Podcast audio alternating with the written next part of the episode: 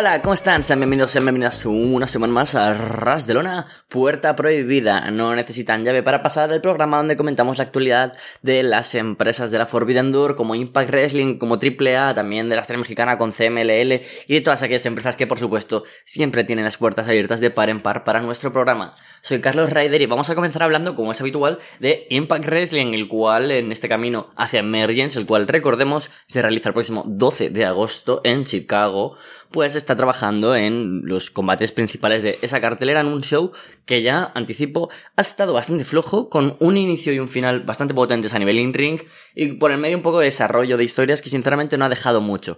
No creo que este sea un episodio especialmente largo de Puerta Prohibida, porque tampoco han habido especiales noticias respecto a salidas, fichajes, novedades en cuanto a futuros shows, etcétera, etcétera. Así que directamente vamos con el análisis y con la reseña del el Impact de este 28 de julio, el último semanal, con un BTI que quiero comentar porque pues cuando pasan cosas interesantes, pues merece la pena hablar. Y es que eh, Brian Mayer se unió al equipo de comentarios con Tom Hannifan y Matthew Redwood para comentar esta historia que está de Bupinder Gujar queriendo ser aspirante al título de Digital Media, que ostenta ahora mismo el miembro de los Major Players. Y por otro lado, pues Vincent, que está acompañado por María Canelis, ya que el atractivo de este combate era ver si aparecía Heath para de nuevo atacar a uno de los miembros de Honor No Humor, y así fue el momento, pero sin la aparición de Heath.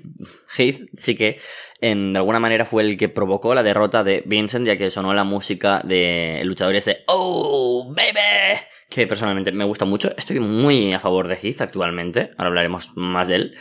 Y eso pues dio paso a que Gullar pudiera vencer con un roll-up a Vincent. De esta manera pues Gullar pues tiene todavía ese, esa opción para ser aspirante al título de mm, Brian Meyers, que posteriormente vimos durante el show un segmento en el que todavía no ganaba esa opción, Brian no se la quería dar, pero sin embargo, ya que es un fighting champion, y dice que, pues obviamente, es de más profesional wrestler, Brian Meyers la semana que viene se enfrentará ni más ni menos que a Black Taurus.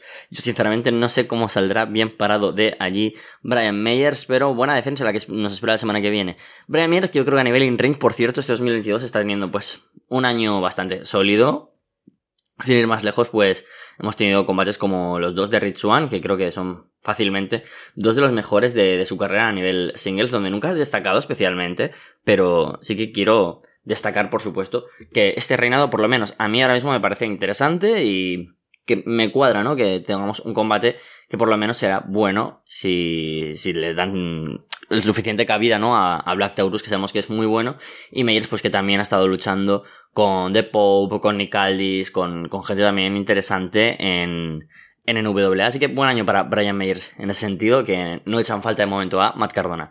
Vamos a hablar ya del show, que comenzó con un vídeo pues recopilatorio como es habitual y pasamos directamente a un combate singles, sinceramente uno de los combates más esperados por mí en la, historia de, Impact y es que uno de mis favoritos como es Ace Austin se enfrenta a otro de mis favoritos como es Eddie Edwards. Uno que sin duda es un emblema de la historia de la empresa como es Eddie contra uno que singularmente yo creo que es uno de los nombres más grandes que han habido en la historia de la X Division y tres veces campeón por supuesto del título. La rivalidad que hay ahora mismo entre Honor Rumor y el Ballet Club a mí personalmente me gusta mucho Creo que es ahora mismo la más divertida que, tiene Impact Wrestling, sobre todo porque da pie a obtener muchas combinaciones con muchos wrestlers muy guays, como son Chris Bay eh, y Ace Austin en parejas, en singles, si sumas pues poder tener equipos junto a Carl Anderson, junto a Jay White, junto a Hikuleo, y bueno, en parte también, ¿por qué no decirlo? A Doc Gallows que la semana que viene se enfrentará a PCO en un combate hardcore, si no me equivoco pues da buenas combinaciones, como este de Edwards contra Ace Austin, nos hizo raro ver al inevitable como face. El Ballet Club está funcionando aquí como face, evidentemente, porque o los rumores, el gran Steve Hill, o sea, no por otra cosa. Y eso, pues, fue curioso, ¿no? Ver a Ace Austin como face, me cuesta, de alguna manera. Me gusta más que sea Hill, por supuesto. Fue un gran combate, sinceramente, creo que no el mejor combate que podrían haber dado, creo que es algo que se podrían reservar para más adelante, y que tras un Tiger Driver y un Die Hard Driver de 10 watts, pues se llevó la victoria.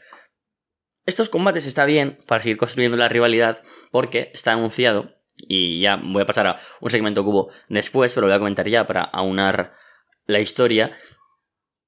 Em, hubo varios segmentos, mejor dicho, en los que Honor No Humor está, pues, eh, pidiendo, como siempre, a la puerta de Scott Amor oportunidades titulares, mayor tiempo para tener oportunidades en televisión contra mejores rivales.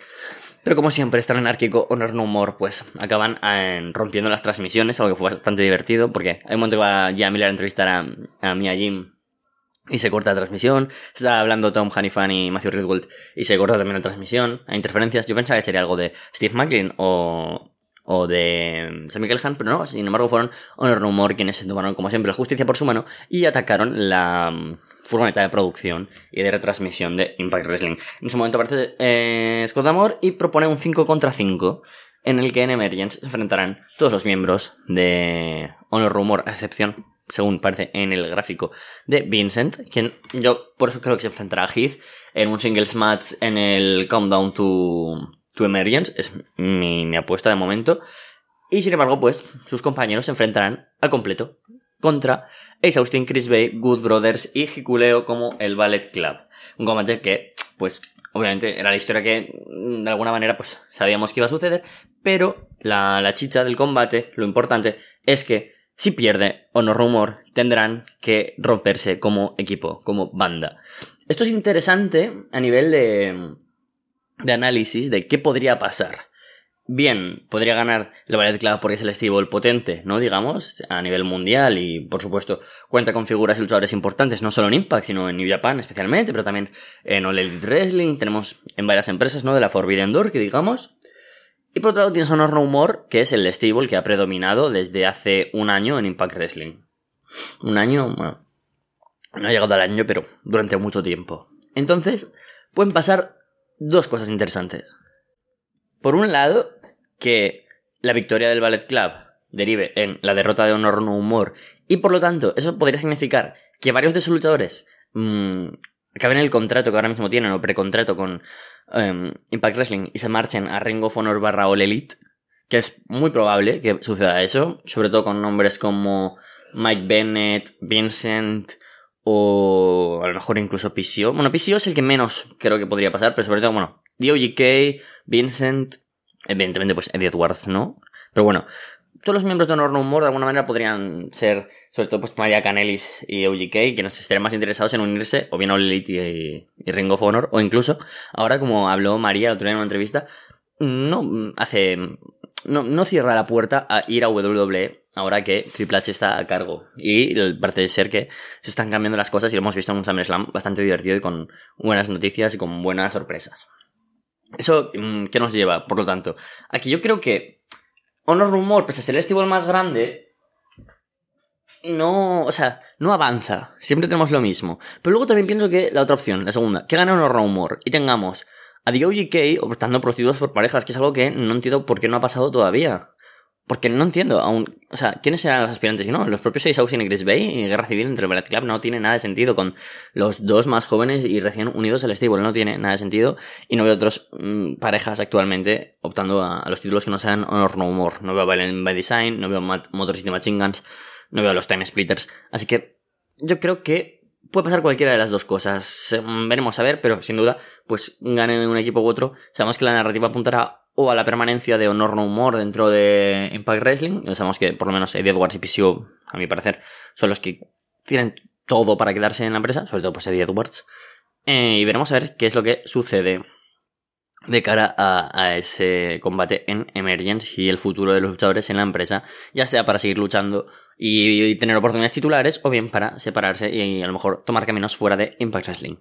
Quienes eh, parecen que están a lo mejor cogiendo un poco más de camino en Impact son luchadores mexicanos, sobre todo Laredo Kid, quien formó equipo con Trey Miguel para vencer a Johnny Singer y Siki Dice, un combate que fue bastante malo, porque no pudimos ver todo ese despliegue aéreo y técnico que suelen desplegar Miguel y Kid dentro de sus combates, pero que tuvo la parte divertida, por supuesto, aunque ciertamente cutre. Swinger y Dice no me acaban de convencer y la idea de Swingers Dungeon no ha cuajado nada, sobre todo porque no le han dado ni importancia ni tiempo ni hemos podido ver nada. Es como una quimera que no ha conseguido de alguna manera Impact Wrestling colarnos como tonterías que sí que pudieron hacer y funcionaron y muy bien, como fue el Swingers Palace que nos encantó a todos y que, mm, sinceramente, creo que una mala idea no retomarlo porque daba pie a muchas historias divertidas, pero es verdad que pues ahora Impact quiere poner por delante algo más serio, algo, un producto pues más fuerte, ¿no? Quizás también semanalmente con buenos combates y buenos segmentos, pero pues la idea de que Johnny Swinger y Siki Dice se pongan máscaras de sadomaso que además son distintas entre ellas,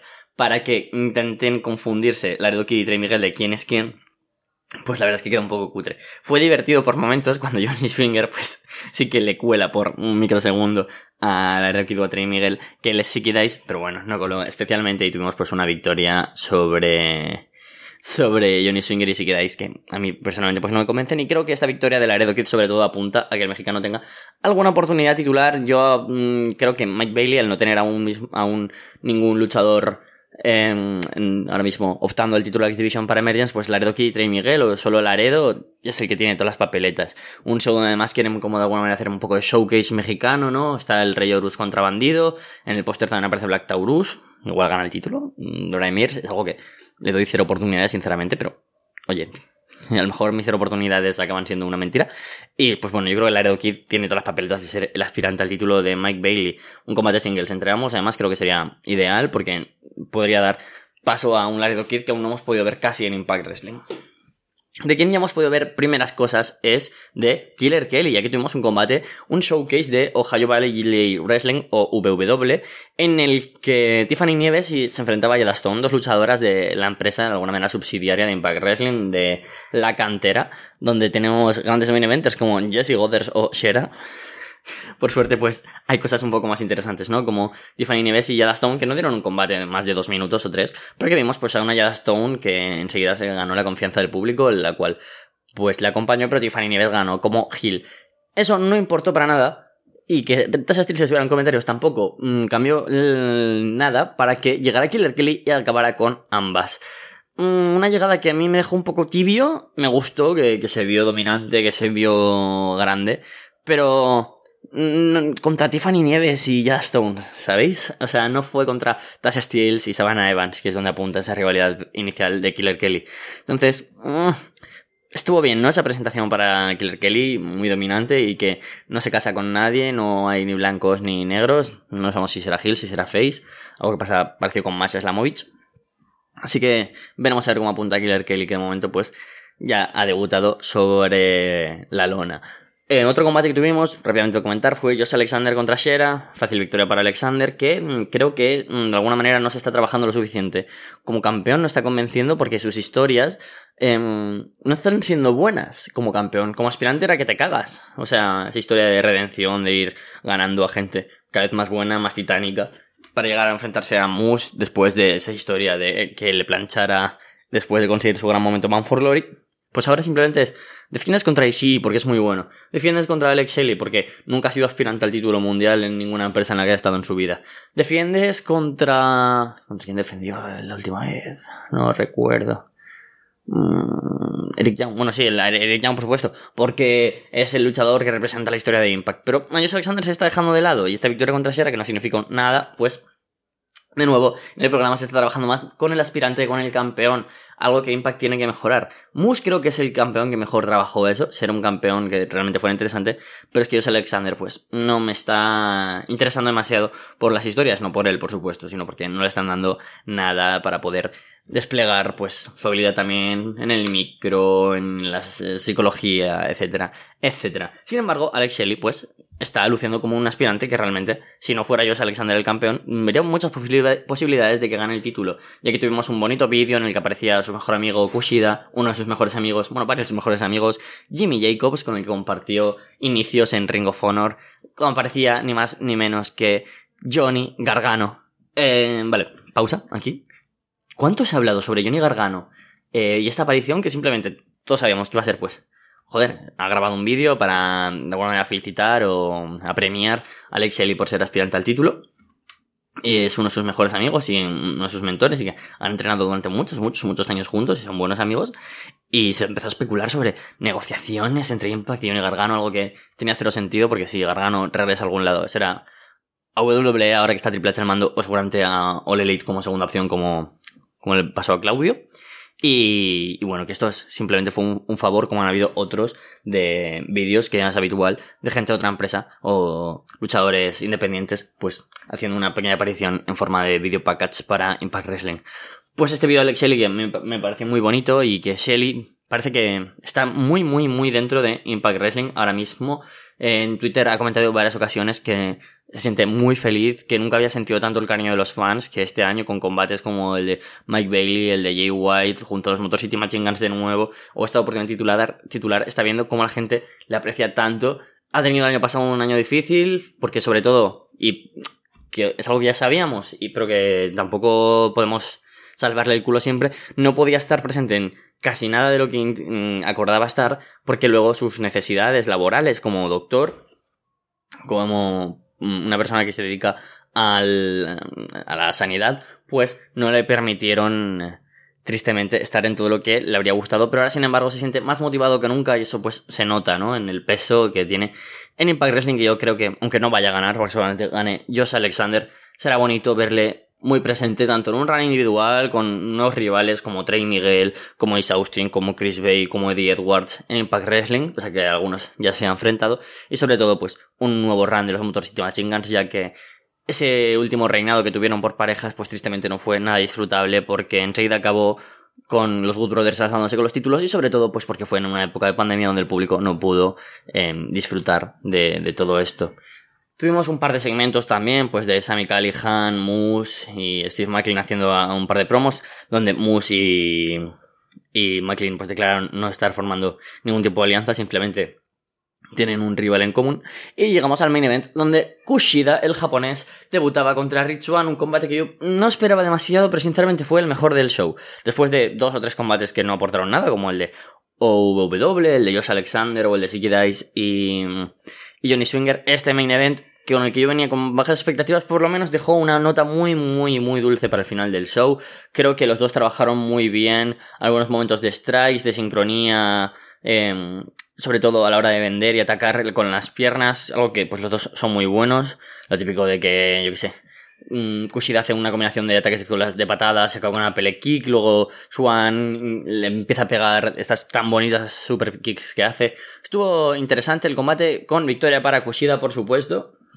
Rich Swan, que no está ahora nada, un poco triste. Yo, segunda semana que lo digo, y ya que tengo las teorías de que hay alguien en Impact Wrestling, no sé, algún amigo de Laredo aquí, alguien que hable español en backstage, y me escuchan, quiero que Rich haga un turn heel, y a lo mejor pues tener un Rich contra Kushida 2, o veremos qué, porque Rich ahora mismo no me ofrece nada en Impact, y Kushida ya tiene una primera victoria. Sin embargo, yo pensaba que después atacarían Violent by Design, pero no, el show acabó así, con Kushida venciendo y el público pues contento aplaudiendo. Pero ahora mismo, ¿qué es lo que va a pasar con Kushida de cara a Emergence? Hay varias puertas abiertas. Lo que más sentido tiene es que Kushida tenga algún tipo de rifirrafe con Chris Sabin, ya que Alex Shelley es como la pieza en común entre ambos, y Shelley va a estar en el combate contra Dios Alexander, Chris Sabin no tiene combate, tengamos a Chris Sabin contra Kushida. Y si no, la otra puerta, la que todavía me parece mejor, ya que un Chris Sabin contra Kushida podría ser histórico, pero es que puede haber algo todavía más grande, es que podría haber uno de los mejores combates seguramente del año o de los años de la historia de Impact, y es que como decía antes, Mike Bailey no tiene rival por el título X Division, así que ¿por qué no? Kushida contra Mike Bailey en Emergence. Esas son mis dos teorías. También pues hay que cuadrar el resto de, de luchadores, Laredo Kid, Trey Miguel. Veremos cómo se va completando la, la, cartera de Emergence, que solo ha sumado esta semana el combate entre Honor Rumor y Ballet Club, pero vaya combates ha sumado. Como decía, falta por lo menos la defensa de Mike Bailey. Veremos a ver si Heath tiene un combate individual contra Vincent, que yo creo que es algo que tiene que suceder. Imagino también que Brian Meyers contra Bupinder Gujar también tiene muchas papeletas para formar parte de este Countdown to Emergence. Y imagino que también podríamos sumar algún combate femenino más, ya sea con Masha Slamovich, ya sea con Killer Kale, con Tessa Steels. Pero sabemos que la división de las Knockout siempre tiene varios focos activos. Y aparte de ese DXT contra Merita, ya junto a Jessica, algo que por cierto me está divirtiendo bastante.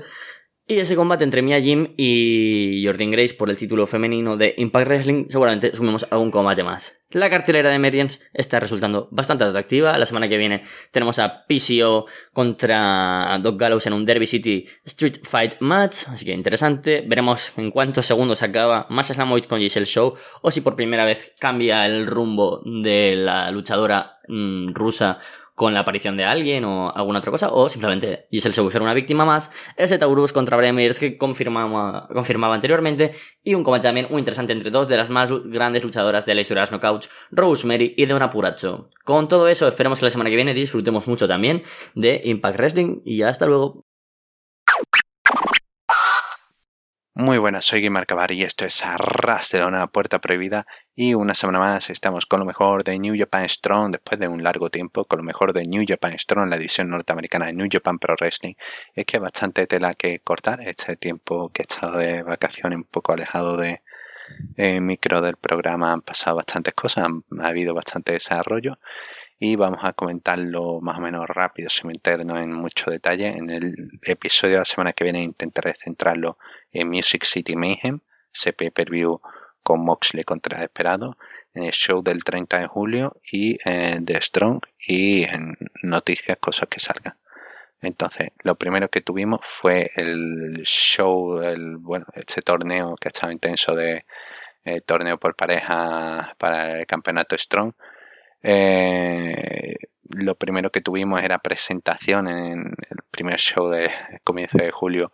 Eh, Christopher Daniels anunciando de que va, bueno, por la ausencia de Carl Fredericks, eh, tendrá, ha buscado un nuevo compañero. En esta ocasión, pues nada, ha encontrado a alguien, a Yuya Omura, y alguien con el que tiene la misma pasión y van a participar en el torneo. Entonces, Daniels y Yuya Omura se enfrentaron a The Factory en primera ronda eh, lucha entretenida donde eh, Komoroto eh, luce, luce bien, con el Aaron solo también, pero Komoroto me parece que el que tiene el punto extra en la lucha de, para su equipo. Y sobre todo hay espacio para que Omura se, se crezca. Y sí, al final Daniel consigue la, la victoria con el, con el Best Moonsault Ever y sí, una buena, una buena manera de abrir el torneo. Lo siguiente que tuvimos es Jonah destrozando a, al pobre Taylor Russ en un destrozo, un intento de, bueno, un squash total, pero madre mía, hay un momento en el que la gente empieza a gritar a Jonah NXT. Es una lucha entretenida. Eh, Sí, básicamente destroza, castiga al bueno de Tyler Rush. Eh, aunque Tyler Rush consigue aguantar por momento, intenta. Nada, nada, nada puede parar a Jonah. Eh, que remata con ese tsunami que la han renombrado a torpedo en New Japan durante el G1. Se ve que están. Se ve que la idea era. Ya sabían quiénes iban a llevar al G1 y ya estaban plantando semillas de cosas que querían hacer. Eh, lo siguiente que tuvimos fueron TMDK enfrentándose a West Coast Wrecking Crew, lucha recomendada, fue eh, posiblemente lucha del torneo hasta el momento o de la del torneo, estaría en el top 3 y es tremenda la química que tienen estos dos. Nelson y Isaacs me encantan mucho, pero eh, Hayes y Nicole son son unos fuera de serie. Me gusta mucho que tengan la oportunidad. También me gusta mucho que haya espacio para que un equipo como West Coast Wrecking Crew pueda tener un, un, espacio, ¿no? una ventana para demostrar de lo que son capaces. Y nada, eh, Team DK consigue la victoria con el Henning de Elevator y pasa a semifinales. Show súper divertido. Y lo siguiente que, tuvimos fue el, siguiente episodio. Continuaron con el torneo por pareja. Con el choque entre Stray Dog Army contra em, el equipo de Midnight Heat, Eddie Pearl y Ricky Gibson, a los cuales se puede ver en Defy, en Defy Wrestling. Un equipo que personalmente me gusta mucho como la presentación les separa, los eleva sobre el resto de, equipo y sí tienen esta buena sensación de que pueden hacer algo interesante si alguien les pone un foco sobre ellos. Mina Hit me parecen que son un talento curioso y que eh, saben ganarse odio, saben cómo trabajar con el público. Este Idos Army es un buen equipo de que, bueno, ahora dependiendo de la situación en la, en la que esté Bateman, pues son interesantes a ver qué puede hacer con Misterioso y Barre Brown, que aquí eh, Brown es el que consigue ser el, el, underdog de la lucha, el que consigue llevar todo hacia adelante. Y sorprendiéndome, yo creía que iban a darle una oportunidad a Mina Hit, pero no, eh, me sorprendieron para bien y Straight o Army consiguieron avanzar en una buena lucha. Aquí es cuando ya comento que estaban plantando semillas del G1, ¿no? Phil Tom Lawlor contra Bad Dutito fue lo siguiente. Una lucha en la cual, bueno, están continuando con la rivalidad en Japón. Está Lawlor contra TMDK. Y me gusta porque es una es una situación interesante. Por un lado, le das importancia a TMDK, que parecía que no estaban encontrando su sitio, y por otro lado, Tom Lawlor y los suyos pues pueden tener un turn face interesante. No sé si necesario, pero interesante. Al menos hacer una cosa diferente. Y creo que New Japan Strong se puede beneficiar mucho del choque entre ambos equipos y que pueden dar algo para recuerdo y se pueden hacer una lucha por facciones. Yo encantado. Em, eh, facciones utilizando la terminología incorrecta. Pero bueno, sí, un encuentro muy interesante. Y como eh, comentaba, bueno, como se comentaba en grupo de colegas, el gran señor eh, Manu Romero comentaba, ¿no? De, con el G1 de Bad Dustito, la habilidad, el talento de Bad Dustito de que realmente no se está reconociendo y estoy totalmente de acuerdo. El tipo Tito es uno de esos talentos de que no es un no es un luchador generacional, no, no que cambie el negocio, pero es un buen talento y se está esforzando y está teniendo las oportunidades y está dando el 200%. Esto es lo que tiene que ser un luchador. Eh, tú tienes tus habilidades, pero si tienes la oportunidad, saca el máximo provecho y ahí está, va tutito al máximo. Cada lucha va mejorando un poco más. Eh, notable ver cómo va cambiando, cómo va corrigiendo, cómo va avanzando poco a poco, lucha a lucha. Es un tipo interesante. Hay que tener ojo con lo que puede hacer New Japan con Bad Dutito. Y sí, este encuentro que servía para básicamente poner al Aulor como en buena posición contra, contra TMDK y contra una, con una victoria de cara al G1. Y lo siguiente que se pudo ver fue Aussie Open contra Dark Order, continuando con el torneo por pareja, en otra buena lucha en la cual Dark Order pues tuvieron el apoyo del público, ¿no? La gente tiene más alcance y W, pues la gente eh, con ellos, eh, aparte de ser los babyface. Eh, hay que decir de esta lucha, y 1 es un es un genio en el pro wrestling por pareja y el Angels que bueno ya no está con AEW pero en este momento estaba trabajando con ellos y tiene una gran actuación, tiene ese gran punto underdog, pero también de, pelear, de, de seguir siendo intimidante a pesar de diferencias físicas, etcétera, y puede trabajar y puede hacer creíble una lucha. Y Aussie Open, que está en un gran estado de forma, y que consiguieron tener una muy buena química con Alan Angels y sí, consiguen la cuenta de tres con el Coriolis para sobre, sobre Angels y Aussie Open avanzan fuerte en el, en el torneo.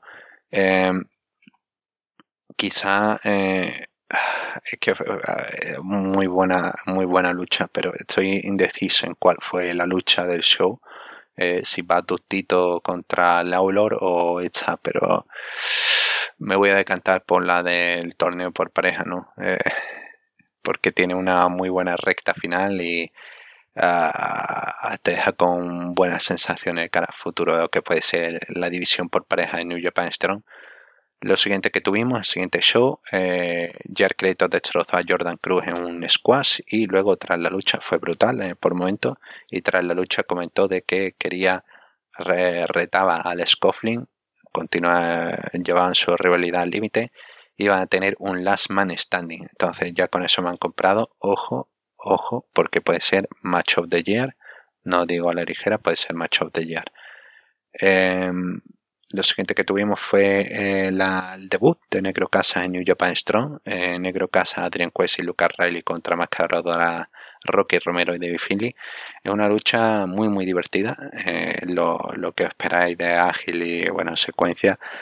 En el que hay Henry Cavoni, fantástico en comentario, y hace el, comenta ¿no? como en los 90 Fitz Finley, el padre de David Finley, hizo equipo con Negro Casa, trabajaban juntos, pero bueno, Negro Casa tiene dos victorias sobre Finley, entonces eh, la, generación, la, siguiente generación ha venido a vengarse, ¿no?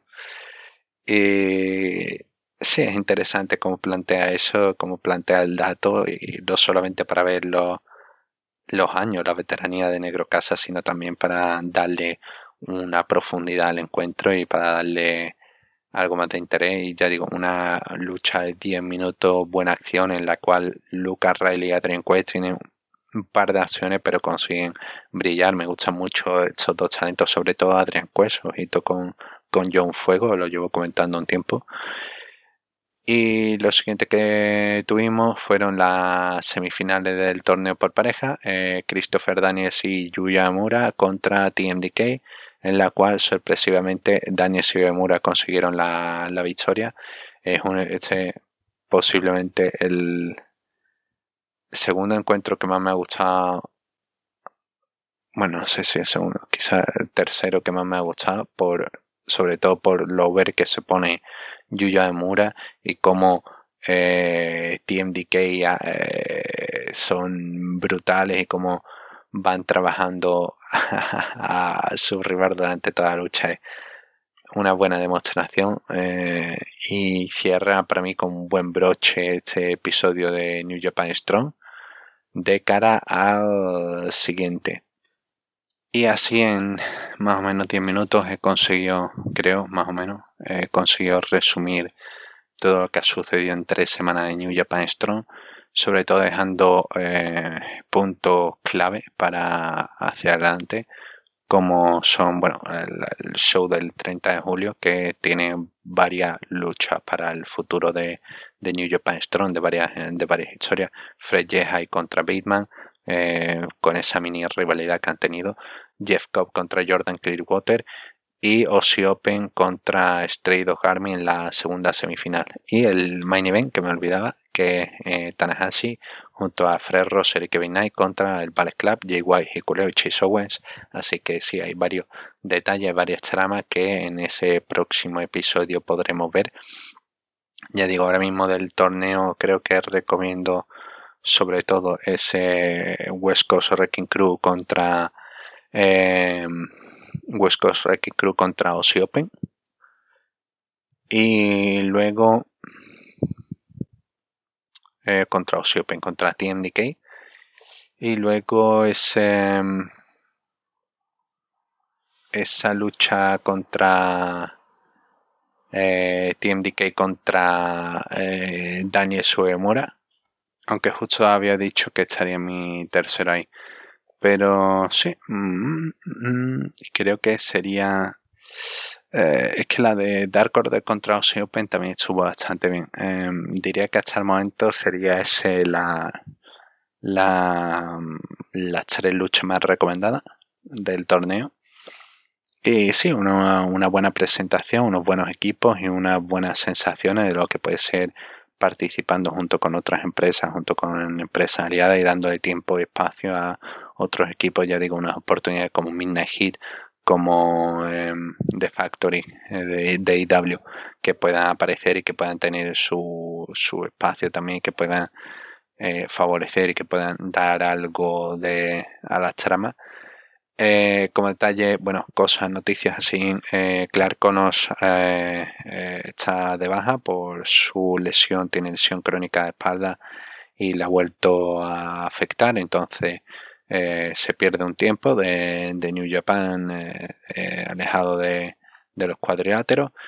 Y, y, se ha anunciado que para el 11 de septiembre en la gira Automatic estará Místico aparecerá místico y, y, y, y también antes de antes mm, mm, mm, no sé si antes ah, no recuerdo cuándo es la gira eh, creo que es antes eh, voy a comprobar si es antes eh, comprobando la nota Fighting Spirit Unleashed el 21 de agosto que contará con el campeón de WGP Mundial Peso Pesado Jay White después del G1 Climax, entonces va a ser interesante de ver. Y sí, hay bastante más cosas que, que se están gestando. Esa cartelera de High Alert de cuando empiecen a emitirlo va a estar muy bien. Hay varios encuentros que me llaman muchísimo la atención. Y creo que podemos entrar en el territorio spoilers de High Alert. Eh, si no queréis eh, spoiler, este es el momento perfecto para cerrar el, o bueno, para saltar eh, un par de minutos. Y es que en spoiler hay un par de detalles de luchas que me gusta ver, de cosas que me gusta que avancen como eh, Dax, Harwood con esa lucha contra Rocky Romero, que le tengo mucha ganas de ver, TJP derrotando a Máscara Dorada para quedar en una posición elevada, Fred ahí teniendo oportunidad al campeonato Strong Openweight, que curiosamente a pesar de ser el primer retador va a ser el segundo en orden de misión, porque antes va a luchar Big Damo en pay-per-view contra Rosser, entonces Jehai se convierte en el segundo retador y va a retar y perder contra Fred Rosser. Y después de eso, pues salió TJP y tendremos esa lucha entre TJP contra Fred Rosser. Parece que en Los Ángeles, en esas grabaciones de eh, Fighting Spirit Unleashed. Eh, Eddie Kingston derrotó a Jake Something en una lucha en la cual eh, Something recibió mucho apoyo el desesperado derrotó a Blake Christian que sustituía aquí a, a Claire Connors eh, a Hiromu eh, en, esta lucha eh, contra Hiromu Takahashi era una triple amenaza y, y, campeones los primeros campeones Strong Openweight por parejas Osi Open derrotaron a Daniel Shibemura y Osi Open se alzan con los, títulos unos Osi Open que también parece que más o menos pueden ponerse de cara a retadores campeonato IWGP por pareja, veremos en el pay-per-view.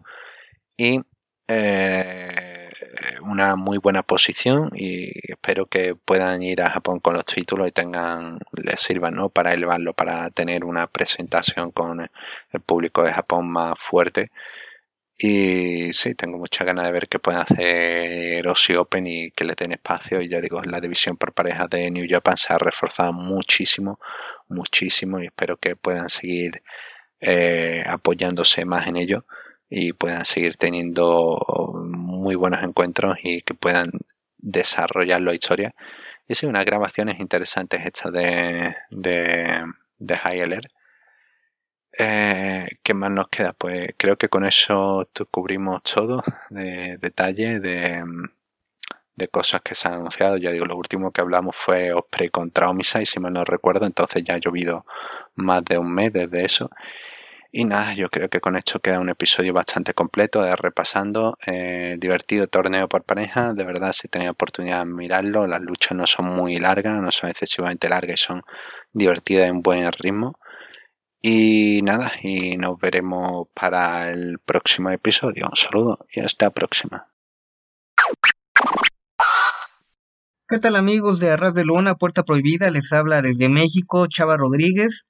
Una semana movidita de esas en las que falta tiempo para ver contenido. Me hice un espacio porque entre los dos eventos que les voy a comentar son casi 5 o 6 horas de lucha, lo que vendría a ser a un WrestleMania promedio y también que ese fin de semana de WrestleMania pues es bastante cargado para lo que nos apasiona todo esto con especial de NXT, el Raw posterior a WrestleMania, los shows independientes y demás.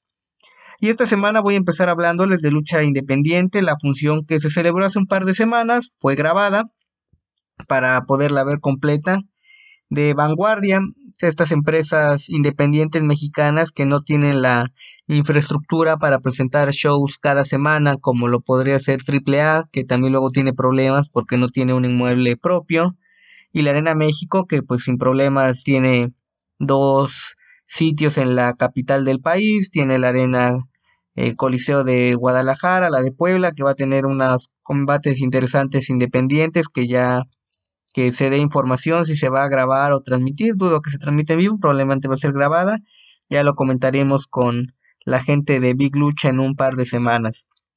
Tercer aniversario de Vanguardia desde el Deportivo 11 de julio, un show largo, casi tres horas, el equivalente más o menos a un pago por evento, con altibajos, si soy honesto, creo que nada más una lucha me convenció, hubo una extra que creo que no debió de haberse programado, o quizá en un mano a mano. Entonces vamos a empezar hablándoles del combate de inicio de tres esquinas en parejas, Chicanito, Blue Wing, en contra de Símbolo Azteca, Vándalo, en contra de Ninja Dragon y Falcon Fire. Combate corto, gente que habitualmente trabaja en la empresa. Chicanito, por ejemplo, proveniente de esos talentos de la nena Naucalpan. un par de errores, pues sin mayor problema, el público pues encendido, algo que es eh, usual en esa área del estado de Hidalgo, castigos combinados y gana el equipo de Ninja Dragon y Falcon Fire con un tornillo, un combate bueno, algo que debe de cumplir una lucha de inicio a mi criterio, pues es entretener, eh, marcar un precedente de lo que es el resto de la función y esto lo cumple.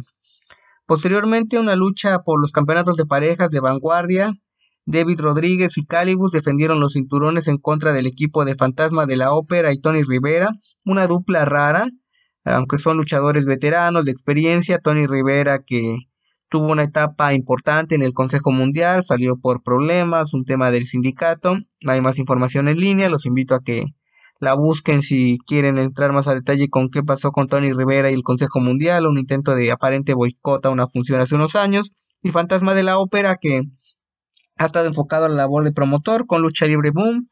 Recuerdo que hace un par de meses ya mencioné un evento de Lucha Libre Boom en la Arena Ucalpan. Quien lleva la carga principal de la lucha es Tony Rivera, porque aunque Fantasma de la Ópera es un luchador en activo, pues los años, las lesiones, no esperaba mucho de este combate y no obstante lo sacaron adelante.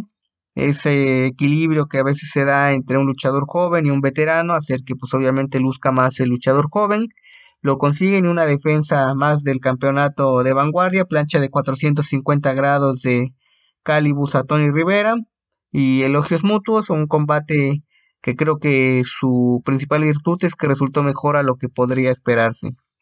Después un máscara contra cabellera entre elementos locales de luto cuarto en contra de sable, una lucha típica del estilo mexicano de eh, máscara contra cabellera de provincia, muchos golpes, lo principal la reacción del público, era notorio que había familiares de ambos bandos, hubo sangre, peleas en las gradas y termina con una intervención, uno de los hermanos del de luto trata de aplicar un foul y que venga toque de espaldas, no obstante se recupera sable y con un driver gana la cabellera, una lucha que si no es tan, eh, tan familiarizados con el estilo de lucha libre mexicana, quizá pueda ser un tanto extra, sí, pero uno como aficionado y que ha podido vivir en distintas ocasiones ese tipo de combates, quizá por eso se da una valoración especial. De ahí un combate en parejas, gente de vanguardia e independientes invitados especiales, el mago y el electroshot en contra de Octagón y Adrenalina. Adrenalina, un joven jalisciense que en lo que va de este año ha tenido participación con el Consejo Mundial, participó en la eliminatoria para encontrar el campeonato mundial de peso ligero en la Arena México, que eventualmente ganó Estigma. Y esta lucha que creo que Electroshock y Octagon hace tiempo que están fuera de forma, entiendo el tema de las lesiones, la experiencia en el ring, pero creo que debió de haberse quedado en un mano a mano entre el mago, que recientemente regresó a Triple A con el personaje de Drastic Boy. Ese personaje lo usó al inicio de su carrera, gran parte. Me gusta más el personaje del mago y Adrenalina que con poco tiempo, un par de movimientos que demostró, se nota por qué ha recibido ese tipo de oportunidades. Entiendo esto de que obviamente pues Octagón es una luchador que tenía años que no iba a Hidalgo, su estatus de leyenda que obviamente atrae, pero que por las lesiones, paso de los años, pues dista mucho de, estar en una condición óptima, lo mismo con electroshock, que no es tan grande, pero se le nota falta de ritmo. Entonces gana el equipo de Octagón con una escalera a eh, Electroshock, un movimiento clásico de Octagón, pero de un combate que pudo haberse omitido de la cartelera, aunque entiendo pues la parte empresarial.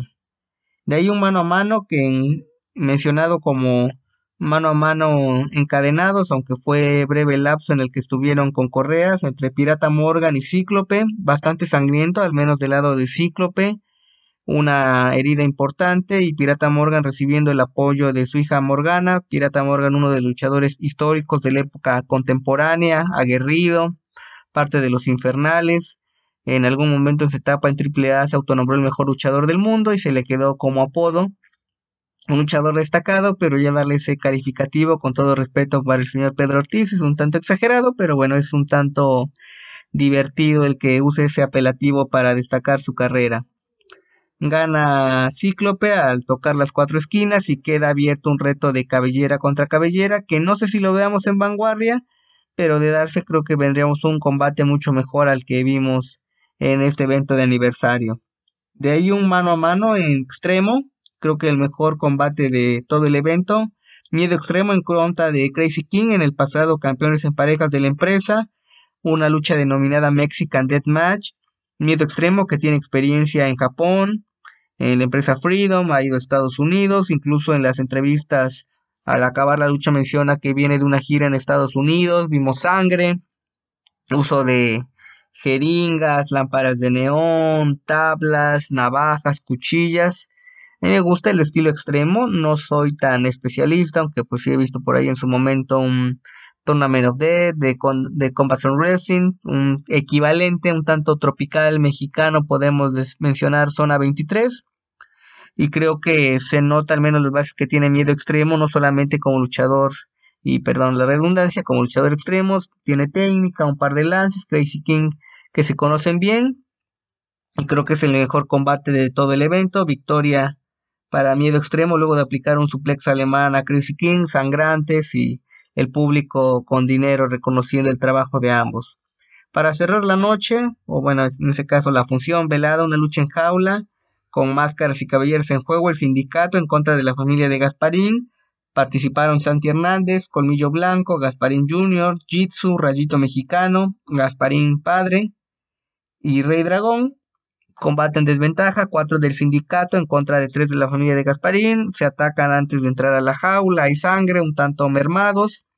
Un par de lances con una cierta duda porque lo manejaron, o al menos eh, como espectador, del formato clásico, del último que se quede en la jaula, pues pierde la máscara o la cabellera, van avanzando las eliminaciones y quedan los hombres de mayor experiencia, Gasparín Señor en contra de Colmillo Blanco, Colmillo Blanco abuelo de Miedo Extremo, perdón, de Cíclope, y no sé qué tan eh, común es mencionar en una función de que mencionar que participen el abuelo y el nieto en activo y el abuelo en la lucha estelar, habría que checar antecedentes, pero no me vienen muchos no recuerdo uno en este momento. Y algo raro al final porque le aplican un martinete a Gasparín, determinan que no puede seguir. En teoría tendría que haber ganado colmillo blanco por abandono, estilo boxeo alguna actividad de, por nocaut técnico, como era la estelar de UFC en Londres, que hubo una lesión de toma espinal. Pero como entra al ring Santi Hernández, se decide de la nada, un final medio raro, que se haga un mano a mano de cabellera contra cabellera entre Santi Hernández y Colmillo Blanco, miembros del sindicato. Eh, empieza la lucha sin mayor explicación, gana Santi Hernández con una plancha y rapan a Colmillo Blanco. Una situación un tanto extraña, no sé si usar el calificativo de ilógica, pero que al menos le da variedad a un final que podría haber quedado simplemente en el mano a mano de máscara contra cabellera de sangrante de un Gasparín en contra de Colmillo Blanco.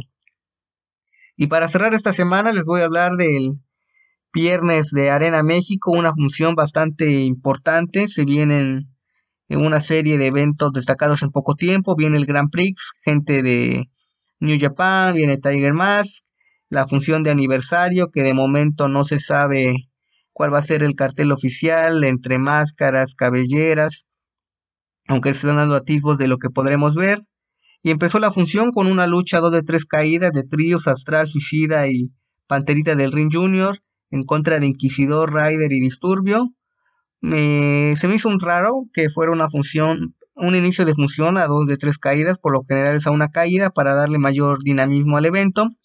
Pero luego lo analicé brevemente que las estelares serían a una caída, la semifinal y la estelar, entonces para ajustar tiempos lograron mantener al público encendido, un par de errores en algunas ejecuciones, gente llamada a esta nueva división de pesos ligeros, digo nueva porque es talento que se le está abriendo oportunidades, dándole eh, eh, movimiento al campeonato nacional ligero, que lo tiene Panterita del Ring, que participó en esta lucha, Estigma, el campeón mundial ligero del Consejo Mundial, ganan los técnicos con una casita de astral a disturbio y marcó la pauta de lo que sería una noche increchendo, dirían por ahí. Después otro combate de tríos, los Dulces Atrapasueños, campeones nacionales de tríos. Dulce Gardenia, Rey Cometa y Espíritu Negro superan a Cancerbero, Luciferno e Hijo del Villano Tercero. Un combate enfocado en este tono de comedia que maneja Dulce Gardenia. Hay una cuenta en Twitter que me parece bastante interesante, los invito a que la chequen, llamado Los Coliseínos. El autor no muestra su identidad, pero hace comentarios bastante precisos de lucha libre, entonces es lo que le da realce. Y menciono esta cuenta porque considera a Dulce Gardenia el mejor luchador exótico de México y con actuaciones como la que tuvo esta noche, bueno, en este momento que estoy grabando mi intervención acaba de terminar la función en la Arena México, se entiende por qué se le da ese calificativo.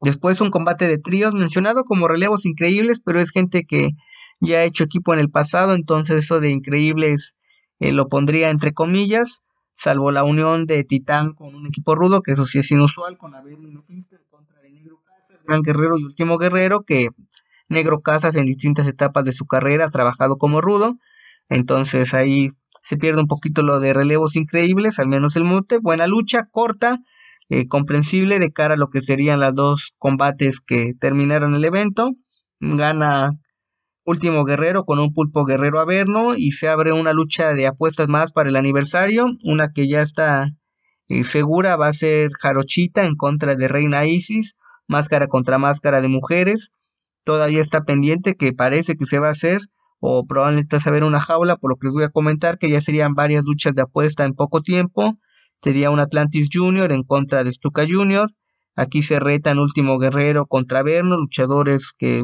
su mejor momento en los finales de los 90, principios 2000, rivales clásicos de Místico, ambos curiosamente. Entonces podremos ver una lucha en jaula o de relevos increíbles. Después vimos un evento semifinal que creo que sin problema pudo haber cerrado la noche. Máscara contra máscara, pequeño olímpico en contra de último dragoncito para cerrar los festejos por 30 años de la división mini en la Arena México. Se le hace pasillo a los luchadores. No recuerdo un pasillo en lucha de apuestas para ambos. Me tocó hace unos años en la Arena México, luego de que Atlantis le quitara la máscara a la sombra, ahora conocido como Andrade el ídolo, que le hicieran un pasillo a Atlantis luego de su victoria y fue una función en la que Atlantis defendió en ese momento el campeonato nacional semicompleto en contra de Mephisto. Y esta lucha fue curiosa porque para llegar a ella se hicieron dos funciones con unos par de torneos con los integrantes de la división mini y los perdedores de cada función se enfrentaron máscara contra máscara. Fue pequeño olímpico en contra de último dragoncito. Días antes en el noticiario oficial del Consejo Mundial CMLL informa se les entrevistó sobre exponer las máscaras, se les quebró la voz, fue bastante emotivo, lucha una caída, el favorito del público, último dragoncito, alumno de Cuauhtémoc el Diablo Velasco, uno de los maestros insignes de la lucha libre mexicana, como hablar en Canadá de un Stu Hart, de eh, Killer Kowalski en la lucha libre estadounidense, de Antonio Inoki, por ejemplo, en Japón, se me viene a la mente. Saludos al amigo Jim Malcabar. Y de una lucha cubrimos estos lances, dramática, varios finales, y de forma sorpresiva o pequeño olímpico con un paquetito de ruta, derrota último dragoncito y se lleva la máscara de Miguel Ángel Alciniega. Creo que por emotividad la pondría en una de mis candidatas a lucha del año. No sé si será el final de la carrera de Último Dragoncito, aunque es un veterano, se le ve en buena forma. Pequeño Olímpico que viene de la arena desaparecida, el pabellón azteca de los 80, entonces fácil entre ambos luchadores son más de 60, 70 años de actividad como profesional y se ven en buena forma y mejor que varios jóvenes. Aplausos para ambos luchadores por un combate memorable. Y para cerrar la noche, la gran final de la leyenda de plata, Soberano Junior en contra de Templario. Hace un par de semanas, me parece meses, tuvieron un mano a mano en un martes en la Arena México. Un golpe que recibió Soberano Junior paró la lucha por temor a una, una que una lesión que tuvo en la pierna que lo mantuvo alejado por varios meses. No pasó a mayores, es un combate bastante físico, a una caída, golpes fuertes, eh, desnucadoras. Luego de tener al público sorprendido, eh, mantuvieron a la gente prendida, varios falsos finales, Templario recitando un driver. Y finalmente ese mismo Templario le regresó el, el Thunder Driver a Soberano Junior, después una variante de desnucadora con rodillazo de Powerbomb y Backcracker y se hace el acreedor a llevarse el torneo de la leyenda de plata edición 2022 para ser finalistas igual que lo que fue lo de los minis luego de un par de funciones como eliminatorias se lleva este trofeo en una lucha que fue bastante buena. Mm, ahí creo que quizá luego de ver lo que hizo Último Dragoncito, no sé si le faltó un poco para considerar la lucha del año, pero una de las mejores luchas que ha tenido la Arena México en las últimas semanas, días, sin mayor problema. Y estar al pendiente que difícilmente la van a subir completa. Yo creo que editada estará en un par de días a través de las transmisiones de Televisa y después en el canal oficial del Consejo Mundial en YouTube. Eso es todo por mi parte esta semana. Los invito a que lean mi columna semanal en www.tuplandejuego.com.mx, donde hablo de lucha libre, boxeo o artes marciales mixtas, dependiendo del caso. Y que quieran mi libro, olvidemos el circo, maroma y teatro, editorial Gato Blanco. 10 perfiles de luchadores estrellas de la época contemporánea de Fabia Pache a Hijo del Santo, complementado por datos curiosos de cultura pop, series, películas, revistas, etc. Eso es todo por mi parte. Síganse cuidando, que sigue esto de la pandemia y sigo al pendiente del mundo de la lucha libre. Gracias por escuchar a Ras de Lona, Puerta Prohibida y que siga la lucha. Seguimos al pendiente para seguir comentando del deporte espectáculo. Saludos desde México. Abrazo.